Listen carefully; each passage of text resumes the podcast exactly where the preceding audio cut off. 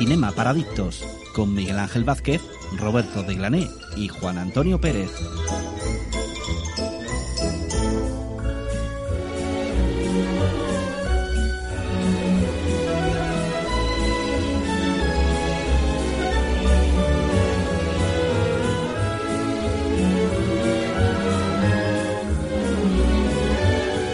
Hola, ¿qué tal? Buenas noches y bienvenidos una semana más a Cinema Paradicto. Está sintonizando la 91.6 Sevilla Fútbol Club Radio y hoy tenemos un programa cargado mm, de cine y cargado mm, de noticias. Y es que es un programa especial, ¿por qué?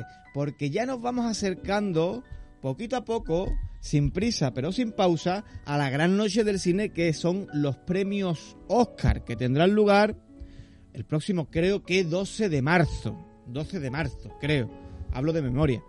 Eh, pero antes de todo ello, este pasado fin de semana se entregaron los premios de la Academia Británica, los BAFTA. Ya conocen ustedes la Academia Británica, esa academia que eh, premia a todas las películas que no son británicas. Son los premios de la Academia Británica. Y en este caso, pues por partida casi doble, porque ha habido un gran nombre entre los premios de los BAFTA, que entraremos ahora en ellos a analizarlo, que ha sido el de la película alemana, eh, con 14 nominaciones que partía de entrada en los BAFTA. O sea, eh, por primera vez una película eh, de habla no inglesa tenía, aparte de tantísimas nominaciones, se ha llevado tantísimos premios, siete nada más y nada menos entre ellos de los más de los más importantes. Y hablamos de, del book insignia de Netflix para, para esta carrera al Oscar, que es Sin Novedad en el Frente. Para hablar de todo ello y mucho más, porque aparte de todo lo demás, pues estarán los estrenos y todo, lo, y todo eso, y hablaremos de Sin Novedad en el Frente largo y tendido, tenemos con nosotros hoy no al otro lado del hilo telefónico, sino a mi siniestra, en este caso, al queridísimo amigo, la voz de este programa, Roberto de Glané. Muy buenas noches. Muy buenas noches, Miguel Ángel, ¿qué tal? Pero qué ganas tenía de verte, Roberto, por favor. Yo también, yo también tenía ganas de verte y de escucharte más cerca, la verdad que, que por teléfono no, no, hay tanta intimidad, ¿verdad? No hay tanta, no hay tanta intimidad, ni hay, hay, ruido de fondo. Ni tanta complicidad, cosas, ¿no? Roberto, por Dios. Pues sí, pues sí. No, a ver, la verdad es que los BAFTA, que hay que darles un tirón de oreja porque no recordaron a, a Carlos Saura, no se acordaron de Carlos Saura. No se acordaron de Carlos Saura, los BAFTA. Yo no vi la gala. parece muy raro, la verdad porque oye, Carlos Saura es bastante internacionalmente bastante conocido y a nivel europeo muchísimo ¿eh? bueno no sé claro no sé qué decirte si a lo mejor bueno, los BAFTA se acuerden o no se acuerden de, de Carlos pero Saura. más allá de eso el tema de si no me dan el frente al final los BAFTA son unos premios muy prestigiosos y llevarse siete siete premios de la Academia Británica una película que es alemana uh -huh. histórico pues oye que yo creo que es la película de Netflix, de todas las que ha hecho Netflix, que más posibilidades tiene de llevarse el Oscar. Históricamente no ha habido nunca una peli de Netflix que haya tenido tantas posibilidades reales de llevarse el Oscar. Sí, hombre, el año pasado, si no eh, eh, el año pasado tenía todas las puñeteras posibilidades ¿Cuál? El poder del perro. El poder del perro. Sí, hombre. Para mejor película no, se hablaba de mejor directora, pero. No, no, y mejor película. Para mejor película, mejor... yo creo que no, ¿eh? Sí, sí, sí, sí, sí, sí. Yo creo que no, sí, no. Se sí. llevó el, el, BAFTA a mejor película. Se llevó el BAFTA a mejor película, El poder del perro, y de hecho, vamos, que, que ganase Coda, ganó Coda. Ganó Coda, sí. Que eso fue un. Vamos, fue. Eh, no sé, fue. O sea, yo creo que cuando más. Cuanto más cerca lo ha tenido Netflix de tenerlo cerca, cerca, cerca de creer, de creer de estar en las quinielas reales, realmente de que se iba a llevar el Oscar a mejor película, fue con el poder del perro, porque lo de Coda, mmm, lo de Coda fue una rara ave, un, un poco. Ya, ya, Date ya, cuenta que, que, se hablaba entre el poder del perro y Belfast, Belfast se, se, se, desinfló al final y parecía que era el poder del perro, pero bueno, Coda pegó un sprint. Belfast no se ha llevado ni el Goya, mejor se lo llevó la peor persona del mundo, ¿no? El Goya. La peor persona del mundo. Y, y, yo que me alegro y también. Muy, merecida, digo. y muy merecidamente, muy aunque merecido. Belfast está muy bien también. Pero bueno, vamos a hablar de al final de los premios que al, van a ser muy parecidos en muchas categorías a, a, lo que son las nominaciones a los Oscars.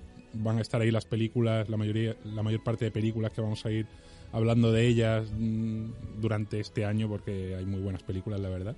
Bueno, es que además los dos próximos programas que nos quedan van a ser de, van a ser de premios. Van a ser de premios Oscar, pero bueno, nosotros al final el tema de premios actualidad, pero también vamos a hablar de las pelis, que mm, las que nos faltan por ver, las que hemos visto, iremos comentándolas. No Hombre, sé, es que yo te, di- yo, te, yo te digo una cosa, mi universo gira en torno a la noche de los Oscars. Claro, claro, claro, lo sé. Es tu noche de. ¿sabes? En mi noche, en mi noche de gala, de hecho. noche o sea, de gala, tú te yo vistes de- Me, me- me lo pongo, me lo pongo en Yo el reconozco calendario. que me da mucha mucha pereza el tema de premios. Me gusta el, es verdad que me gusta, si lo tengo, oye, si lo puedo ver lo veo, pero no es algo que me que me atraiga mucho el tema de los premios.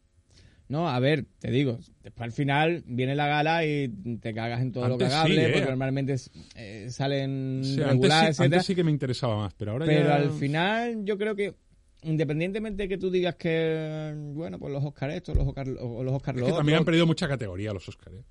Lo que lo que es la gala, lo que es no hablo de las películas, el obvio. acontecimiento. el acontecimiento. Yo creo No, que no, antes no, era claro, mucho o sea, mejor. eso va en picado.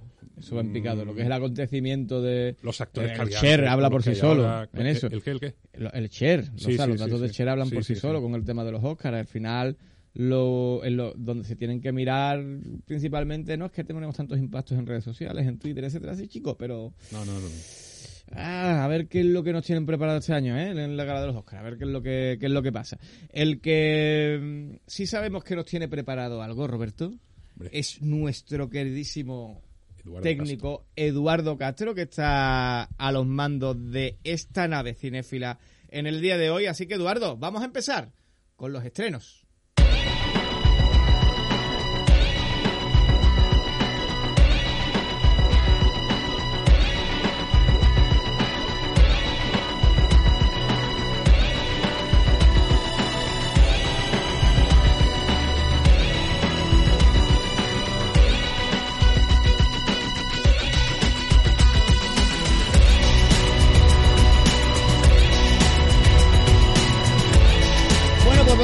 Comenzar con los estrenos. Antes de empezar con los basta, antes de empezar con. Eh, ay, me ha salido mientras dure la guerra.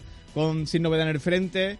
eh, A mí también, ostras, te juro que estaba pensando sin novedad en el frente y decía, mientras dure la guerra, ¿por dure la qué? guerra, ¿Por ahí, ¿eh? qué? Bueno, ahora, también podríamos hablar, ¿eh? Sí, bueno, sí, vamos sí. a hablar de mucho cine bélico, porque al final, sin al novedad en el frente, bueno, ahora, ahora hablaremos un poco de él, porque además Roberto y yo estamos como, mm, eh, como que estamos de acuerdo, pero, pero, pero no. Eh, ahí vamos a tener una, Sí, una, cosa extraña con esta película. Eh, pero vamos con los estrenos, Roberto. Mira, y vamos a empezar por plataformas, y nos vamos a ir a Amazon.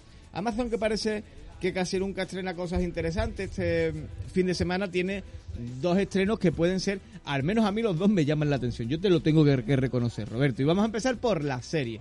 Porque en este, este programa siempre decimos que es de cine y de serie, pero casi nunca hablamos de serie, las cosas como son. Casi siempre hablamos de cine.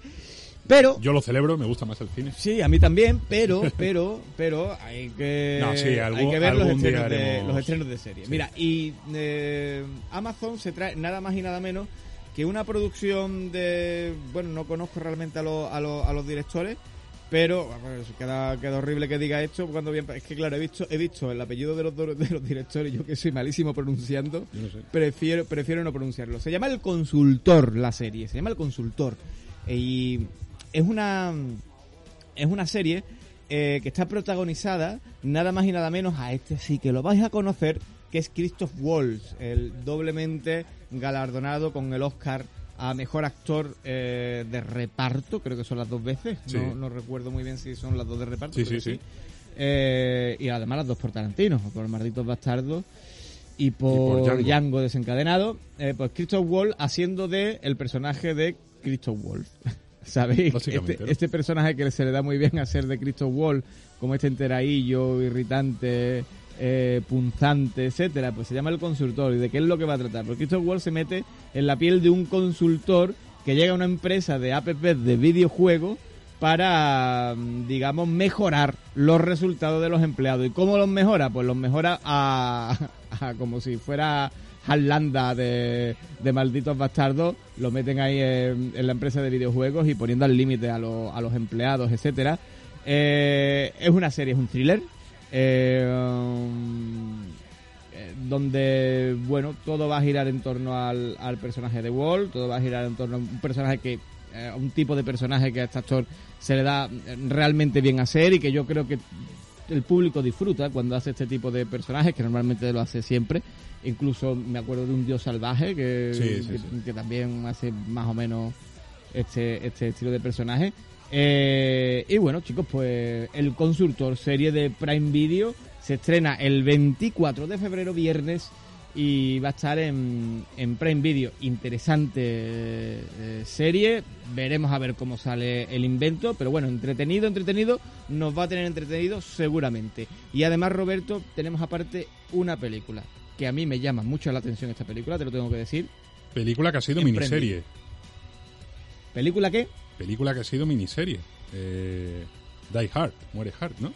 Muere Hart, efectivamente. Kevin Hart, que es que esta película protagonizada por Kevin Hart, que a ver es un actor cómico muy conocido en Estados Unidos, ¿vale? Aquí quizás no tanto, con John Travolta además, y e interpreta de sí mismo, un personaje ficticio de sí mismo. Podría ser Kevin Hart, corrígeme si me equivoco, no recuerdo muy bien, el, el presentador de los Oscars que iba a ser pero que no fue, Sí, o que fue con los Sí. Oscars So Black, Sí, So sí. White, o una, Efe- efectivamente. una polémica tuvo este, este tío con los Oscars este, también, este, ¿eh? este fue, este fue. y aquí interpreta una versión ficticia de sí mismo, digamos que nos habla de un actor que quiere convertirse en estrella de cine de acción y asiste a una escuela dirigida por Ron Wilcox, que en este caso es mm, John Travolta. John Travolta. Y bueno, pues le dará unas pautas de cómo convertirse en una de las estrellas de acción más cotizadas de la industria. Y bueno, pues pinta divertida y es una película versionada de la miniserie, miniserie de 2020.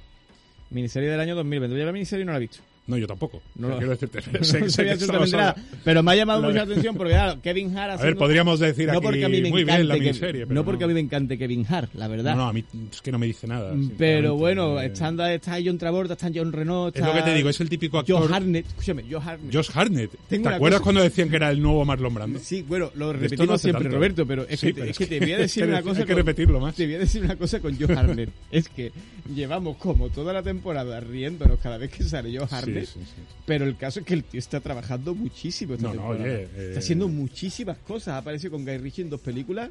Eh, no sé exactamente. No, no, no, no, a- aparece por aquí. eh, o sea, a- Eh, tiene pelis, inter- está- tiene pelis buenas. No, no, no, pero es que está volviendo a trabajar mucho Joe Hartnett. Entonces, eh, de no verlo absolutamente en nada, yo recuerdo a principio de temporada de Reino de. Y Jean del Reno caso también de, sale. Bueno, ¿te acuerdas de Joe Hartnett, de Extraviento envenenado, Black derribado, todo, pa, pa, pa, pa, pa? Y al final viene Joe Hartnett a callarnos la boca, pues, pues apareciendo a lo mejor en papeles menores, pero oye, está- por lo menos está A ver, trabajando sí, en cosas. sí, lo que pasa es que estamos hablando de un actor que es verdad que iba para estrella de Hollywood. Va para la serie de Hollywood, se quedó un ¿te poquillo a medio. Harbor y todo A lo esto, mejor ¿no? sería muy interesante hacer un repaso de la carrera de Joe Hartnett y saber pues, Hombre, yo creo que no. y saber por Pero qué. sí que podría, sí que podríamos hacer Pero, pues, o sea, un especial de actores que, de- que decías tú, van a ser estrellas. Claro, ostras, esa, esa es una buena idea. ¿eh? Sí, Actores que parecía que sí, pero que al final... pero que al final... Que tampoco podemos decir que no, porque el tío es lo que tú dices, trabaja, se dedica a lo que le gusta, pero digamos que partía como...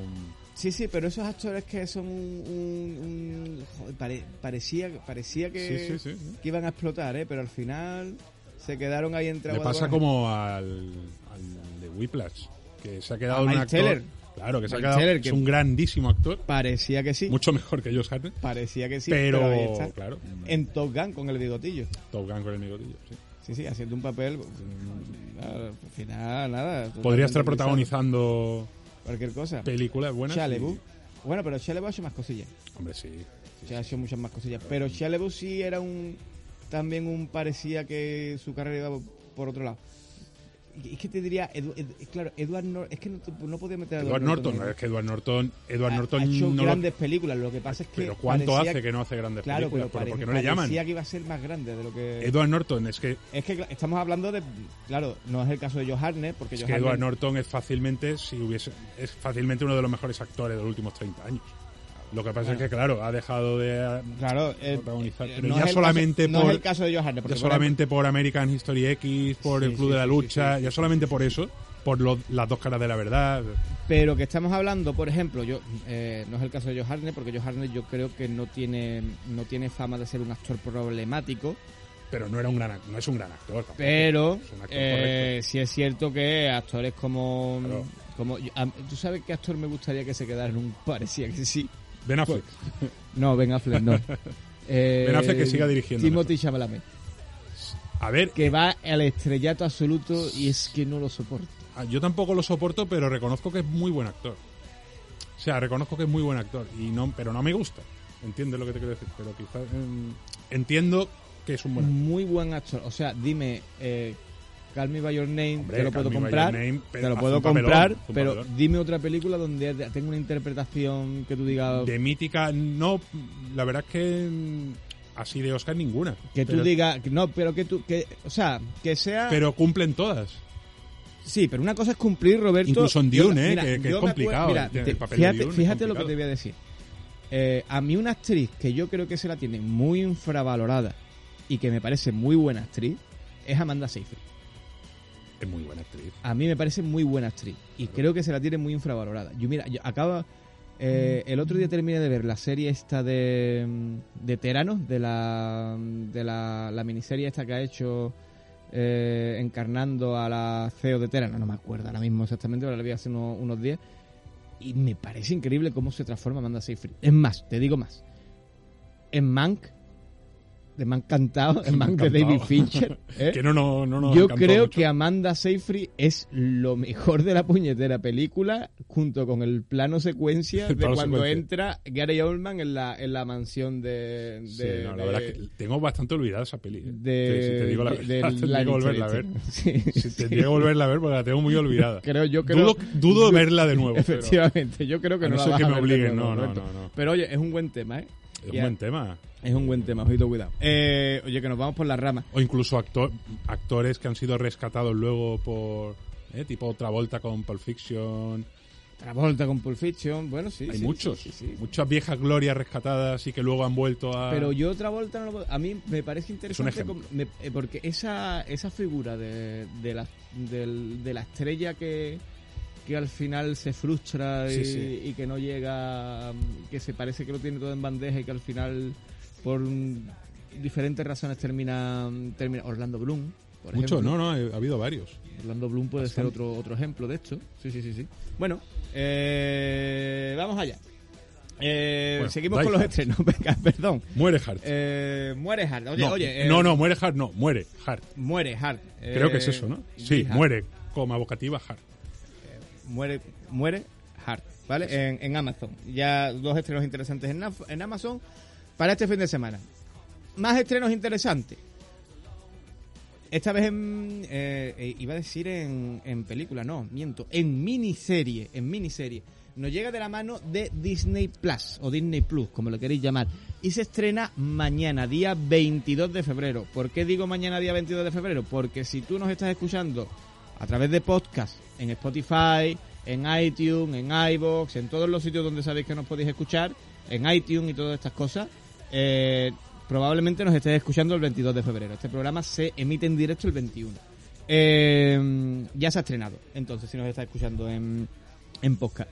Eh, se llama Fleischman está en apuros y es una miniserie eh, protagonizada por Jay Heisenberg y por Claire Danes. Claire Danes, eh, que además por esta miniserie ha, ha estado nominada a los Globos de Oro a Mejor Actriz en Miniserie Telefilm, no se lo llevo evidentemente, y en los Critics Choice Awards también nominada a Mejor Actriz Secundaria en, en Miniserie. Y nos llega ahora a España eh, una serie de Hulu, pero a través de a través de o de Fake Network, a través de a través de Disney. Eh, Heisenberg, si no lo conocéis, es este este hombre que se metió con Pablo en motos en el hormiguero, que, que protagonizó que protagonizó la red social y todo esto, ¿no? Y trata de una separación. Es un es una miniserie mm, dramática eh, un poco como historia de matrimonio, pero algo más, algo más, algo menos dura, ¿no? Por así decirlo. Eh, y donde Toby Feischman, que es el protagonista, encarnado por Jay Heisenberg, eh, sabía qué esperar cuando su esposa de casi cin- 15 años le dice que, que, bueno, que se separan, ¿no? Y todo lo que ello conlleva, ¿no? Los fines de semana, lo de ver a los niños cada dos festivos y toda esta historia, la amargura residual, todos estos problemas que hay con, con el típico drama de, de separación, pues aquí lo tenemos reflejado en miniseries. Se ha contado de 80 millones de, de formas diferentes, pero esta miniserie sí es cierto que viene avalada muy bien, tiene unas críticas muy buenas y la actriz ella, en este caso Claire Danes, que, que bueno, pues ha, ha rascado nominaciones en una serie que en un principio parecía que, mm, que estaba por pasar desapercibida. Mañana la tenéis en, en Disney Plus, como digo, o hoy ya si nos estás escuchando por, por podcast. Pero nos vamos a cine, Roberto. Nos vamos al cine y además una película, en este caso española, no se hacen ya tantas películas el de género fantástico mezclada con el género histórico también, aventuras. Cinco nominaciones a los Goyas tuvo, ¿eh? Cinco nominaciones a los ahora, Goya, película mm, 100% vasca, dirigida por Paul Urquijo y también escrita por, por el mismo Urquijo, protagonizada por Eneco Sagardoy y Edun Nezgarate. Y en este caso mm, nos sitúa en el siglo VIII, en el siglo VIII, en el Pirineo Vasco, que esconde un gran misterio que es uno de los tesoros de Carlomagno, o sea, ahí es nada. Y bueno, pues poco a poco un grupo de guerreros cristianos y musulmanes tendrán que entrar ahí en los oscuros bosques hasta llegar a la misteriosa cueva donde se encuentra. Allí se encontrarán con unos lugareños y el grupo de guerreros liderado por Eneco y guiados por la joven Irati, en este caso el título de la película, pues se adentrarán en ese oscuro, extraño y ancestral mundo mitológico. Así que pinta bastante bien, es lo que digo, ya no, no se suelen hacer tantas películas como esta, Así que, bueno, eh, tuvimos El Hombre del Norte hace poco, películas así de este Norte, género. sí, sí, sí. Muy buena El Hombre del Norte. Bueno, a ti Una no te gustó mucho, ¿no? arrie- A mí el hombre del norte me no encantó, gustó, ¿eh? No me gustó mucho, no me gustó mucho, la verdad es que no. Yo me esperaba bastante más. Es una película interesante, pero te das cuenta que a mí también Ari Aster. A mí Ari Aster es un tío que no me ¿No te gusta Ari Aster? Que no me Pues ahora viene la peli de Joaquin Phoenix haciendo de él mismo en, en varias épocas de su vida. ¿Sí o qué? Ah, Claro, está de terror. Bueno, que no va a ser de terror. Em, Parece una comedia. Por, por- por Ari Aster. Ari Aster, el director de Midsommar. Sí, y- sí, sí, sí, de Midsommar y Sí, del Faro. ¿El Faro, no? ¿Es de... No, no, es de... Ro- es de- Ari Aster solo tiene Perdón. Mi- Midsommar y Hereditary. Eh, ¿El Faro de quién era? De... ah, de Pole, de- de- de- del director del, del Hombre del Norte. Creo que es, ¿no? Claro, tío, te estoy diciendo... yo me estoy confundiendo. Robert Egger. Robert Egger, Es que efectivamente. has confundido a Robert Egger con Ari Aster. Efectivamente, No pasa nada. Robert- no pasa absolutamente nada. Son nombres muy parecidos, en ¿verdad? Eso, en eso es lo que está mal Ari aquí. Aster, Robert Egger. Claro, sí. O sea, la- mi cabeza no da para más, Roberto. No, me No, pidas ya, ya, es normal, joder. Eh, no pasa nada. no pasa absolutamente nada. Pues bueno, Irati, claro, Robert Egger. Claro, no es Ari Aster, coño. El hombre del norte es de Robert Egger. Claro, claro.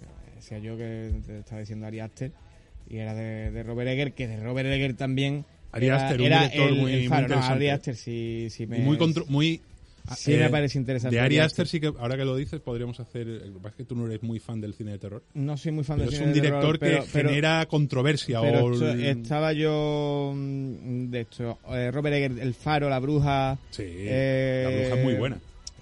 eh, A mí no es un. Pero Robert Egger, que le me- pasa que también me- eso, que hay, hay gente que no le gusta nada su cine, otros que, que nos encanta. A mí me encanta su cine. Vale, Arriesgado. pues bueno, arriesgado, que hace falta también. Mm. Las cosas como son. Bueno, pues después de este del lead, que ustedes me van a perdonar, eh, nos vamos al siguiente estreno. Y es que estamos de, de Oscar en Oscar, estamos en temporada de premios y se estrena eh, The Quiet Girl, eh, no The Quiet Man, ¿eh? eh The Quiet Girl. Eh, que es una película irlandesa de Cole eh, Bayret, o Bayrat, o como- como se pronuncie. ¿Y por qué la traemos aquí? Pues la traemos aquí porque está nominada a Mejor Película eh, Internacional. Estuvo nominada también a los BAFTA, eh, que ahora hablaremos de ellos, pero estuvo, ha, estado nominada a guion adaptado y a película de habla no inglesa. Eh, se llevó Mejor Fotografía en los premios del cine europeo, hasta ha pasado por el Festival de, Berlín, ha pasado por el Festival de, Valladolid donde rascó tres premios, ha pasado por los Satellite Awards eh, y ha pasado por, pues bueno, por una eh, sin fin de críticas que la ponen absolutamente eh, por las nubes. Creo que la pudimos o, estaba dentro del plantel de las películas de la sesión EFA del Festival de Cine Europeo de Sevilla. No te lo puedo decir exactamente bien porque este año no he podido ir al Festival de Cine Europeo de Sevilla, pero creo recordar que sí, o al menos hay gente que creo que sí la ha visto ya. Eh, no sé por qué método las ha visto, pero espero que los que me hayan dicho que la han visto la hayan visto por método eh, lícito. El caso es que este fin de semana, el 24 de febrero, se estrena. ¿Y de qué es lo que va a tratar? Pues nos va a evocar a una, a una Irlanda rural de los años 80, una niña de la, nos va a poner la una niña de, de 9 años en una familia excesivamente numerosa donde sus padres, digamos, su madre se queda otra vez embarazada y donde sus pa- sus padres, digamos, como son tantos, no le prestan ni, ni atención, ni dan amor a sus hijos, ni, bueno, ti- tienen hijos por tenerlo porque lo Pobre. que es tratarlos bien o, o con cariño o hacerlos sentir eh, hijos deseables, no, no les sale muy bien. Entonces, ¿qué es lo que hacen estos padres? Pues cuando está a punto de parir la madre por no sé cuánta vez, cogen a la niña, la empaquetan y dice, te vas ahí. La empaquetan. Sí, bueno, la por así decirlo. Ya, ya, la, la, la- la cogen y le dice, escúchame, que aquí están molestando, eh, Joder. chica. Nos reímos, pero bueno. Y te vas a ir, te vas a ir con, con tus primos de lejos de- del pueblo que no conoces ni, ni, ni nunca has hablado con ellos, ni has estado nunca con ellos, pues te vas a ir allí para que no Qué, molestes bien- aquí. qué bien me estás pintando la película. Efectivamente. ¿Qué es lo que ocurre?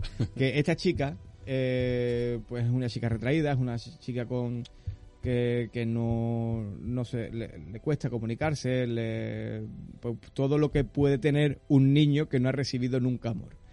Y en esta familia rural, ese amor, al menos por parte de la, de la, de la mujer, lo, lo encuentra. Y por parte del hombre, eh, del esposo de, esta- de estos primos, de este, de este familiar, se encuentra con, con quizás una, un hombre huraño, un hombre que, que esconde un, un secreto o una tragedia personal. Al final, la película se va a ir desarrollando de tal forma de que va a ser un canto ah, humano, social y al amor eh, brutal. La película tiene muy buenas críticas, es una película de personajes. Lo vuelvo a repetir, a mí me gustan mucho las películas que desarrollan sus personajes, me gustan mucho las películas que desarrollan los sentimientos, me gustan muchísimo y esta película es una de ellas. Sé que la ha pintado muy mal en la, en la entrada de la descripción, eh, pero más o menos es lo que os vais a encontrar y os vais a encontrar una evolución de personajes eh, tan interesante como bonita. Y si a ustedes os gusta este tipo de películas, y yo sé que más de uno de los que nos está escuchando es vuestro tipo de película, pues yo os recomiendo que os acerquéis a ver The Quiet Girl, porque realmente yo creo que os va a gustar. Eh, y ahí lo tengo Bueno, que dejar, Roberto. Como aquí hablamos de todo tipo de películas, pues voy a meter dos ahí, dos estrenos. Quiero que no me metas dos nada que estrenos. ver con, con lo que hemos Y hablado además, antes. son dos estrenos que van a ser los dos estrenos de la semana, Roberto. Así. Sí, Los dos. los dos, Los dos lo van- metemos. van a ser Venga, los dos estrenos de la semana. Porque además, es, como es cine de, son cine de terror los dos casi, ¿no? Es uno, uno es terror gore y el otro es suspense. Y el otro es suspense, pero, pero bueno, como si fuera Pero terror. bueno, sí, lo metemos Lo ahí metemos ahí también, ¿no? Que sabemos que a la gente le gusta eso. Y esos son los estrenos de la semana. ¿Y por quién viene patrocinado los estrenos de la semana, Roberto? Por los cines. Al Ándalus de Bormujos. Al en Andaluz el centro comercial Mega Ocio. Bueno, una maravilla. eh, los cines, ¿verdad?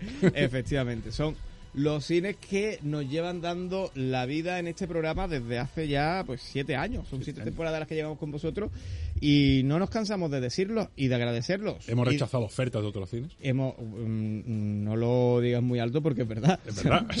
porque, Es porque- porque es verdad. lo No digo- sabemos es cuánto gracioso tiempo- porque es verdad. Es gracioso porque es verdad, lo has dicho un poco así como no sé qué, pero... pero Ha yo- sonado, yo- ¿no? Ha claro, sonado como que, ha sonado como que no, me pero, estoy haciendo el chulo, pero ha pero, sido- pero Roberto, como que sí, porque Sí, yo llevo esos temas y, y bueno, bueno, el año que viene Dios dirá, pero de momento este Pero año además, con Mega tú le tienes un cariño especial a Yo le tengo un a cariño este muy especial porque yo, porque yo he trabajado en esos eres cines. como Totó en Cinema, Paradi- en Cinema Paradiso, Cinema Paradictos, que ahí, de ahí viene el nombre. Ah, efectivamente, efectivamente. Y Yo, trabajé en esos cines de, de proyeccionista. Sí, de sí, proyeccionista. Toto ya crecidito. Un Toto ya crecidito. Bueno, en su época yo tenía la edad de Toto ya, ya joven. o sea, Veintipocos años, ¿no? Veintipoquito, veintipoquito. Ahí descubriste 2046 y tantas películas. Ahí des- allí descubrí 2046 y muchas películas. Yo allí en, en los cines Mega Esto es cine dentro del cine también. descubrí que me gustaba el cine.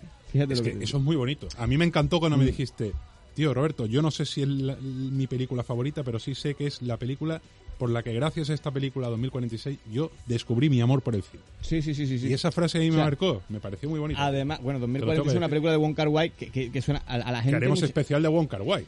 Yo lo quiero hacer. Mira, Bueno, a la gente haremos. le suena muy pedante cuando yo mm, pongo siempre a Wong Kar porque queda como el, el director este más extraño que lo, lo sueltas así como eres cinéfilo. Pero al final no es nada Y, extraño. y no, y, no, y no es por pedantería, aparte me parece un gran director. Seguramente yo no lo pondría entre los más grandes, de no ser que, que yo tengo una relación con el cine de Wong Kar Wai personal, en el que cuando mm, vi por primera vez 2046 a mí me, me voló me voló la cabeza y empecé a consumir cine muy compulsivamente como antes no, no lo había hecho, ¿no?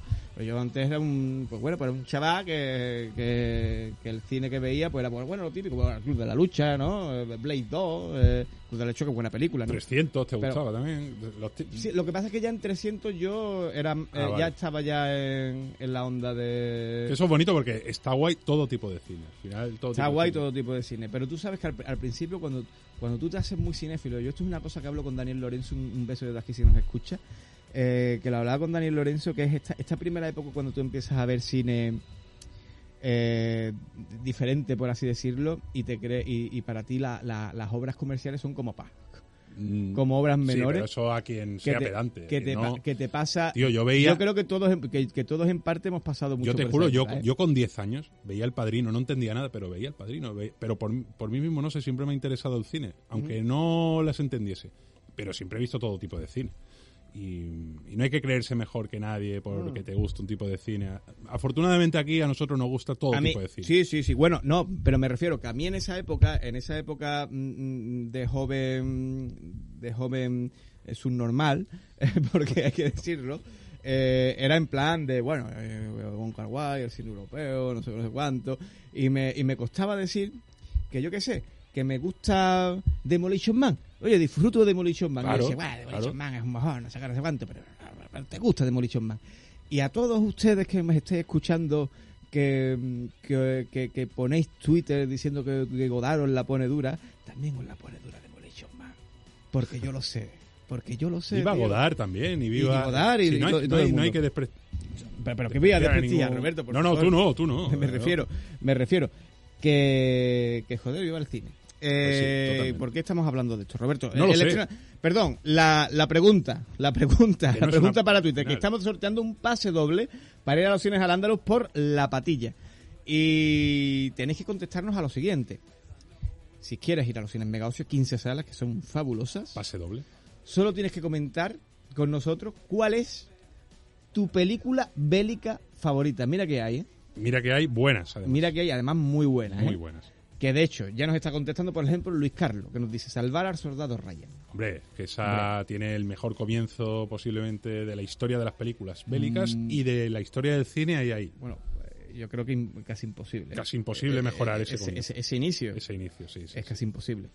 Eh, Ari, un besito desde Hombre, aquí, Ari. Un, un besito Beso. enorme. Ari le, va a pillar lejos venir a Sevilla. Sí. Oye, pero si te quieres venir a Sevilla, Ari, para las entradas del cine, tú, tú te vienes. Se viene, se lleva las entradas, va al cine Va al cine y yo, luego te, se yo- vuelve. yo te otra vez. acompaño si hace falta. Va Miguel Ángel Mira, con ella. La gran evasión. Hombre, sí, claro. Que clasicazo.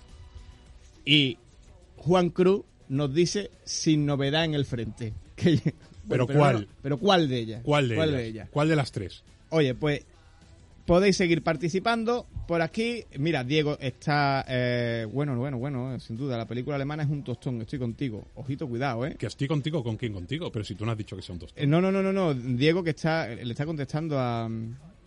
Ah, que están no, ahí. no, no sé exactamente. lo Están que ahí debatiendo Están entre debatiendo. ellos Sí, sí, sí, sí. No, no. Bien, Oye, bien, bien. Nosotros ya, los dos estrenos. y- do- los dos estrenos. Roberto, venga. Los dos estrenos. Vamos con. El primero le tengo. Bueno, eh, le tengo muchas ganas, sobre todo porque mm, en 2018 hubo una película bastante. que para mí está en el top de las mejores películas de 2018, que no sé si te acuerdas, de Searching. una película de Searching. donde todo pasaba. Churchill. Searching, donde todo pasaba a través de la pantalla de un ordenador, todo lo que veíamos, Sí, sí. de la desaparición. Un padre joven que desaparece su hija y él es testigo y todo lo está viendo a través de la pantalla de- del portátil. En esta ocasión es una secuela eh, llamada Missing y nos cuenta pues una chica que su madre se va de viajes a Colombia y desaparece con su nuevo novio.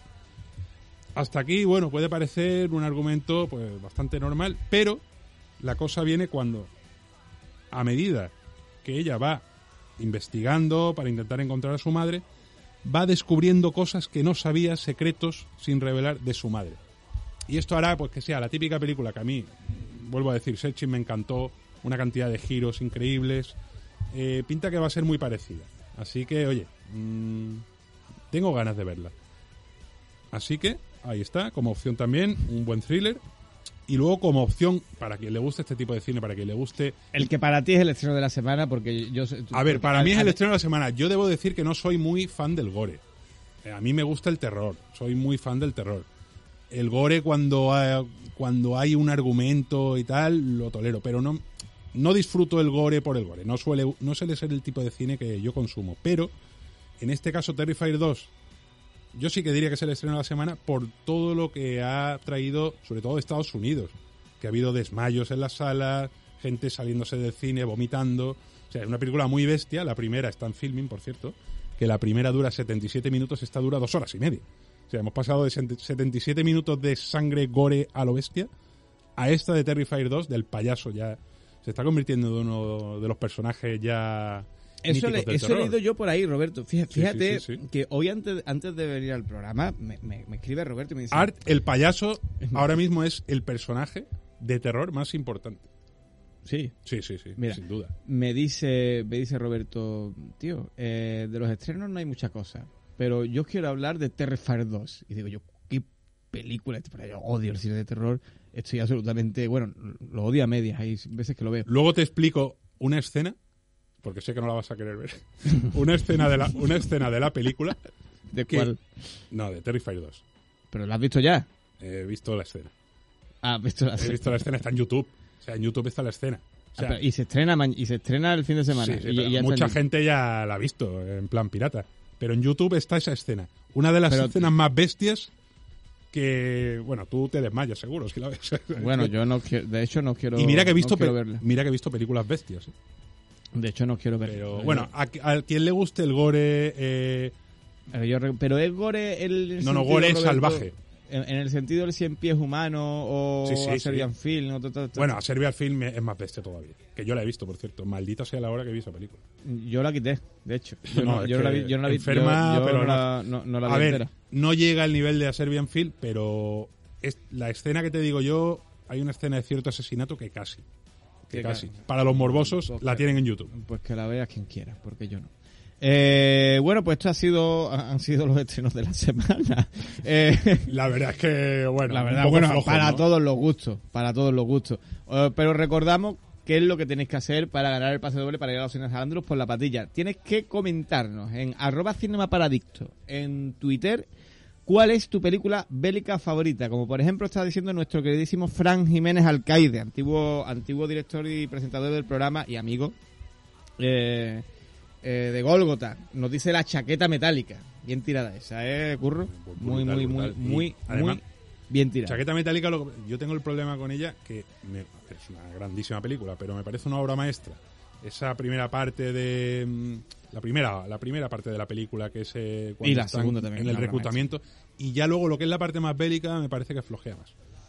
También es O sea, un canto antibelicista, ¿eh? si Estamos hay- hablando de Sin Novedad en el Frente, Si hay la que, si hay que hablar de una peli antibelicista bélica perfecta para mí, eh, de Kubrick, eh, eh, Senderos de Gloria. O Senderos Y de además también. Primera Guerra Mundial. Y Primera Guerra Mundial. Bueno, ahora hablaremos, claro, sí, sí, sí, sí. La Primera Guerra Mundial. Es que ahora hablaremos. Es que sin novedad en el frente. ah, Es que nos está, nos está comiendo el tiempo, Roberto. Tenemos No, que- porque vamos a enlazarla con los BAFTA.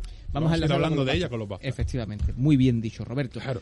Eduardo Castro está en los mandos técnicos. Edu, vamos a hablar de los BAFTA. Comenzamos con las noticias.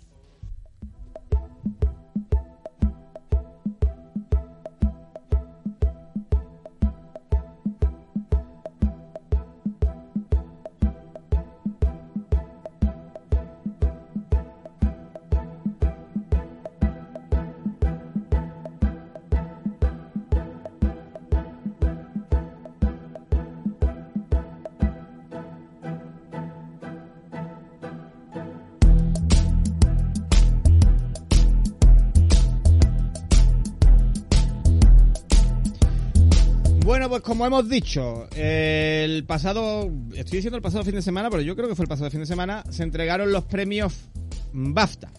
Los premios BAFTA, eh, que como hemos comentado al principio del programa, eh, venían con, con particularidades. Particularidades en que una película alemana, una película de habla no inglesa, por primera vez era la más nominada en los premios, en los premios de la Academia del Cine Inglés.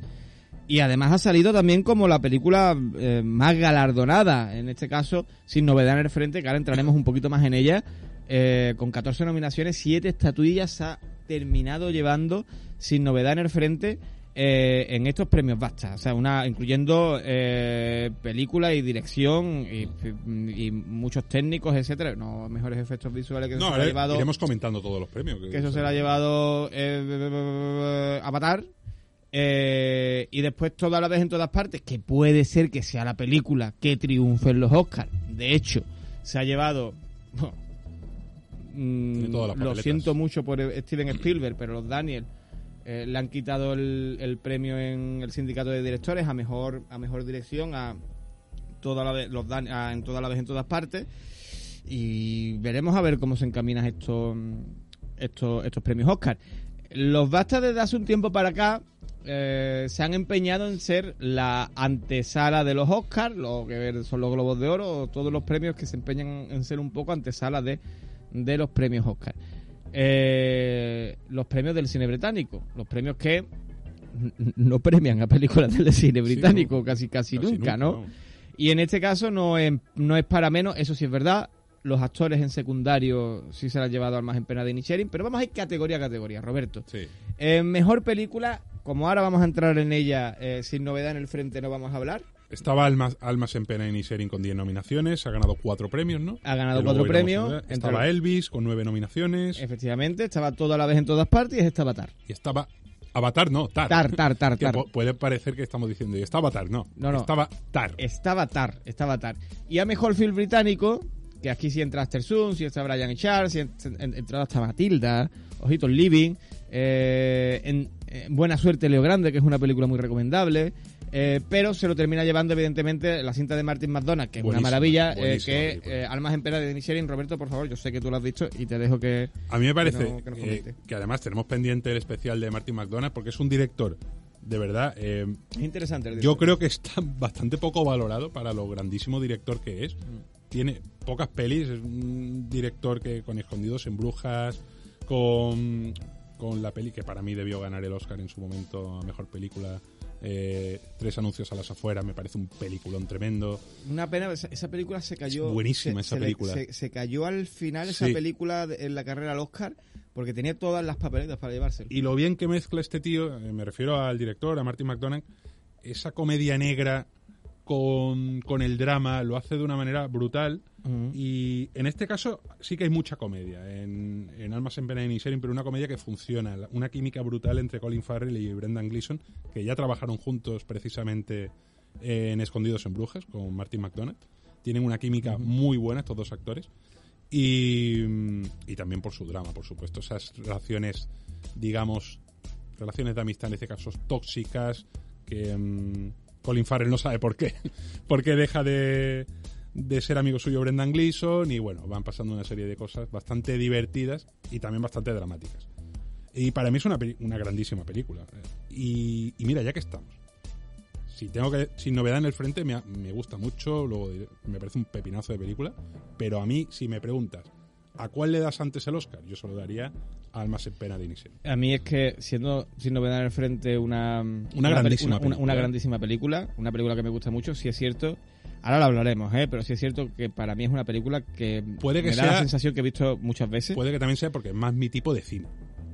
A mí me gusta película, mucho el mucho cine- guion, de... Pero que a mí, a mí me gusta mucho el cine bélico, pero sin embargo, para mí hay propuestas que para mí están por encima de, de las que yo he visto. O sea, ya no voy a entrar en Babylon porque Babylon evidentemente no entra en ninguna en ninguna quiniela, pero a mí me gustó más Babylon que si no me dan el frente. Pero eh, toda la vez en todas partes eh, me parece mejor me, pa- me parece mejor película, por ejemplo. Eh, y, y Hay seguramente pelis el más aquí, en ¿eh? pena también me Buenas parezca, pelis me parezca como, mejor película. como películas Pero mira, en mejor dirección, Edward Berger, eh, por si novedad en el frente, se lleva el premio a mejor a mejor director. Yo eso no me lo esperaba, pero vamos. Pero un- una categoría donde no está donde no está Steven Spielberg, por cierto, donde se lo se lo quita a los Daniel, se lo quita o se lo quita sobre Entre todo a. Martin McDonagh, porque estando en los premios del cine británico, lo más normal es que ese premio haya ido para Martin McDonagh, una categoría donde estaba nominado también, por cierto, Park Chan Wook. Gran Sí, olvidado ya, en los bueno, Oscars. de- Gran olvidado en los Oscars. Decision to Live, eh, yo creo que... Mira, mejor actor, Roberto. Y esta categoría está interesante de cara al Oscar porque parece que encamina más en la carrera de Austin Butler por encima de eh, Colin Farrell o por encima de, de Brendan Fraser por La Ballena. Porque ya Austin Butler se, la se llevó el Globo de Oro. Austin- estamos pendientes, creo que. No sé si estamos pendientes del. Creo que sí estamos pendientes del SAG. Eh, habrá que ver lo que pasa ahí. Austin Butler hace un papelón tremendo en una peli que a mí me dejó bastante frío, que es Elvis. O sea, dentro de lo que es la película que no me entusiasma, pero es que mm, porque es un problema que yo tengo con Baz Luhrmann, lo siento, no no entro en su cine, es una peli es una peli que está bien, pero la interpretación de él es fabulosa. Me parece buenísima. Y siendo la Academia Británica, a lo mejor pienso yo que podrían habérselo dado a Colin Farrell. También te digo. Pero bueno, Mm, ya. han, han tirado por hasta. Oye, pero eso, eso también habla, entre comillas, bien de ellos, ¿no? No van a, no barren para casa. Quiero decirte, a lo mejor premian lo que ellos consideran las mejores interpretaciones, la mejor película, pero no son chauvinistas en el sentido de, ah, lo británico. Lo... Sí, bueno, claro. O a lo mejor es que se odian a sí mismos Teniendo, no teniendo en cuenta que en estas categorías, que, que, bueno, por, por ejemplo, en la categoría de mejor actriz solamente está en Matón. A mí me gustaría que ganase Brendan Fraser, pero bueno, esto ya es por... em, Primero, porque hace un papelón en La Ballena, que todavía no la has visto, cuando no la comentaremos. Ojo con esa peli. Y a mí Darren Aronofsky es que es un director que me Es gusta que no, mucho. s- ¿eh? esta no sé si te va a gustar, porque es que es muy diferente a todo lo que ha hecho antes. Aronofsky. Sí, sí, sí, esta es que es como una obra de teatro. Bueno, yo con que no sea Noé. No, no, no, no. no, no, no, no es. Yo, puede que te guste, sí, pero que, que mm, la actuación de Brendan Fraser, ojito. O sea, ya no es porque me caiga bien. eh, no, no, es que hace un papelón tremendo. Vale. Bueno, eh, Kate Blanchett mejor actriz. Aquí no hay sorpresa. Yo creo que Kate Blanchett lo va, va a arrasar absolutamente Sí, con todo. Nuestra Ana de Armas Será en- su en tercer blog. Oscar si lo gana, ¿no? Ya tiene dos. Tiene dos, sería su tercer Oscar. Entraría en ese Olimpo de actrices con, con tres Oscar Kate Blanchett y muy merecido. Porque por ahí está también Frances McDormand. Que yo creo que a lo mejor ver, McDormand se lo merece eh, un poquito menos. Yo creo que, yo creo que la segunda sería Michelle Yeoh, ¿no? Por toda la vez en todas partes. La segunda las apuestas. Hace un papel bastante. Ah, en las apuestas. en las vale. apuestas para a mí a mí es que yo es que ¿No? me ¿No lo pi- ves? yo es que me pierdo. A ver, yo, yo creo que e- e- esta es una de las categorías más claras que hay. eh, Hombre, de está cara claro de Oscar, Blanchett, sí. que es Kate Blanchett. Kate Blanchett se lo va a llevar. Mm. Todo. Se lo está llevando todo, de hecho. A mí, quien me gustaría es Ana de Armas, pero yo creo que Ana de Armas en Blond. A mí Blond me parece una película que es muy maltratada, que, que hemos, hemos, hemos defendido en este programa, pero yo creo que no estuviste tú ese día. No, a ver, yo creo. Es que, claro, yo. Y Ana de Armas yo creo que está sobresaliente. A mí Creo me parece- espectacular. Yo eh, no quiero que me odies, pero me parece que es una actriz que la tenéis en un pedestal de... Sí, sí, sí. Me parece una buena actriz, pero no me parece todavía, eh, ojo, todavía, tiene carrera para serlo de las mejores actrices de Hollywood. Podría ser un no- parecía que sí. No A mí me puedo parece- a- comparar, lo a siento, mí me- no a puedo mí- comparar a, a Ana de Hombre, no Armas puedes con, comparar a Ana de Armas con, con Kate ninguna Blanchett. actriz de las que haya. Eso evidentemente. actriz. Pero la interpretación de Ana de Armas en Blond, sí. Me Por encima de Emma Thompson en, parece- en Buena Suerte lo no, Grande a y me gustó mucho Emma Thompson lo Me parece una buena Por interpretación. encima de Michelle Yeoh toda a la vez en todas a partes. a mí no. Para mí Me sí. parece una buena de Viola interpretación. Davis en La Mujer Me Rey. parece una buena interpretación, pero no me parece el papelón que habéis dicho muchos. A mí me parece Lo que es un siento. papel. No conecté ni con ella ni con la película, Lo, lo siento. siento. muchísimo, a mí me parece un papel de nada. Sí, sí, Bueno, sí. En fin, Cada uno. eh, mejor actor. Es que, es que te defiendo también Blond. Es que Blond, que, que, que- es una película súper odiada. Sí, me parece muy bien. y, a, y a mí me parece una película muy A interesante. mí me parece un coñazo increíble. Vale, el mejor actor secundario. Mira, aquí es donde, donde, donde han sacado los pies de la patita. Porque Kei Kwan, eh, que es el. que para mí es el mejor actor que hay en toda la vez en todas partes. Yo le daba, le daba todos los premios del mundo, pues no se lo han dado. Y se lo han dado a Barry Keoghan por Almas en Pena de Inisherin. Este es el chico. Ay, que. mm, eh, este es el, chi- el chico joven. Nadie apostaba por. O sea, que estaba claro que iba a ser. Que Hui Kwan, ¿no? Eh, sí, sí, sí, pues nada, por, por Barry Keoghan. De los Goonies, ¿eh? A que, que no se acuerde de los Goonies. eh, mítico. ¿En los Goonies salía este chico? Hombre, claro. Eh, Ki Hui Kwan. Ah, no, Kiki Wikan. No, no, no, pero yo no te estoy hablando de. Sí, eh, Tú me estás eh, hablando de Barry. Maldito. Yo te estoy vale, viendo de, Del ganador. Del ganador, efectivamente. Estoy hablando del ganador.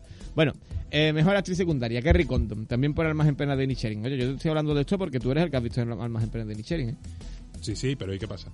Hombre, que, sí, que, la- Que mi- que opinión sobre la sí, Las interpretación. interpretaciones bien, ¿no, Roberto? Sí, pero lo que pasa es que. mm, es que ahí Colin Farrell y Brendan Gleeson son los que se llevan. El el de hecho, por- por- para mí. por- sea, por- por Yo- ni uno ni el otro lo han premiado, ¿eh? no, no, no. Es Porque que, hay que darte cuenta que, que, que Barry Keoghan lo han premiado por encima de Brendan sí, Gleeson. Sí, ¿eh? sí, sí, pero que no me parece tampoco la mejor interpretación de la película, ni mucho menos. Vale. A mejor, mí, ¿eh? A mí. Mejor guion original para Martin McDonagh, que yo creo que estarás de Sí, acuerdo en este totalmente. en este sentido. Eh, mejor guion adaptado para Edward Berger por Sin Novedad en el Frente. Ahora, ahora, ahora entraremos- Y mejor actriz secundaria, hemos dicho, Kerry Condon también por Almas Y en Pena. de- sí, sí, lo hemos dicho, lo hemos dicho. Vale. Fotografía de nuevo por- para, para Sin Novedad en el Frente. Mejor montaje esta vez sí para los Daniel. En, el único bastas que han, que han rascado toda la vez en todas partes. Muy merecido por otra parte. Eh, mejor banda sonora. eh, se lo lleva Volker mm, Bertelmann por por Bertelmann por, por Novedad en el Frente. Aquí eh, es que claro, aquí estaba con Justin Urbich por Babylon que yo espero que Justin Urbich se lleve el Oscar. Porque a mí la banda sonora de Babylon me parece una maravilla de banda sonora. Y aunque la de Volker Bertelmann, que ahora la escucharemos cuando vayamos a entrar a hablar de la película, que va a ser ya mismo porque nos estamos quedando sin tiempo, eh, es un elemento muy importante en esta película. Además, una, es una rara avis en una película bélica el tipo de banda sonora que tiene sin novedad en el frente, que parece más de una mm, de un thriller de acción o de una película de terror que de Pero yo creo que le que pega algo de mucho. terror tiene evidentemente sin novedad en el frente eh, que, que de una película bélica. Diseño de producción Babylon, diseño de vestuario para Elvis, al igual que maquillaje y, y peluquería, eh, sonido sin novedad en el frente, un aspecto que también está muy trabajado en esta película. Mejores efectos especiales, evidentemente, Avatar el sentido del agua, que no hay ninguna discusión. Y mejor película de hablar inglés, pues si se lleva mejor película, pues se lo va a llevar también de hablar inglés, sin, novedad en el frente. Eh, mejor película de animación, El Pinocho de Guillermo del Toro, y ya se coloca, si quedaba algún tipo de duda, por, por delante del Gato con Botas, El Último Deseo y de Red, la película infravalorada bajo mi punto de vista de, de Pixar. A mí me parece una película muy interesante. Eh, y chicos, Roberto, ya está. Porque, ah, bueno, sí, bueno, mejor debut eh, como un escritor, director o productor británico para Charlotte Wells por su ópera prima en, en After Sun, que es una película muy, muy, muy recomendable.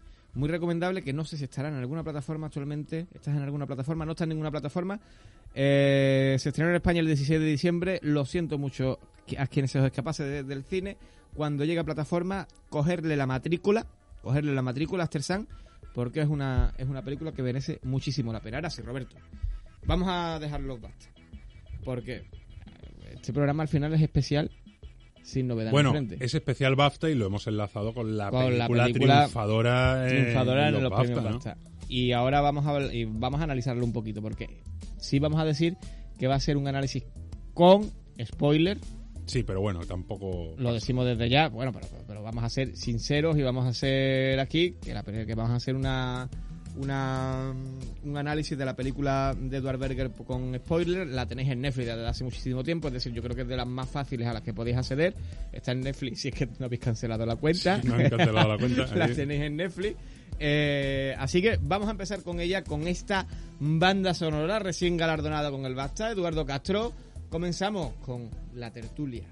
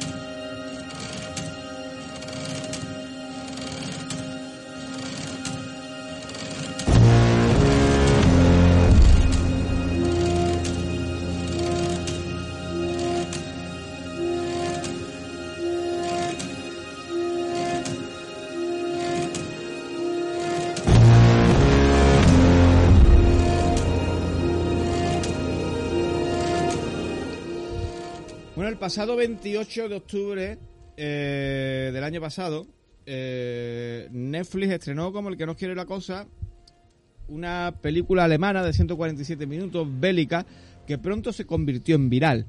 La película se llamaba Sin novedad en el frente y había pasado ya por el creo que se estrenó en el Festival de Toronto, si no estoy muy eh, si no estoy yo muy equivocado, creo que sí, ¿eh? que se que se centra en el en el festival de se estrena en el Festival de Toronto.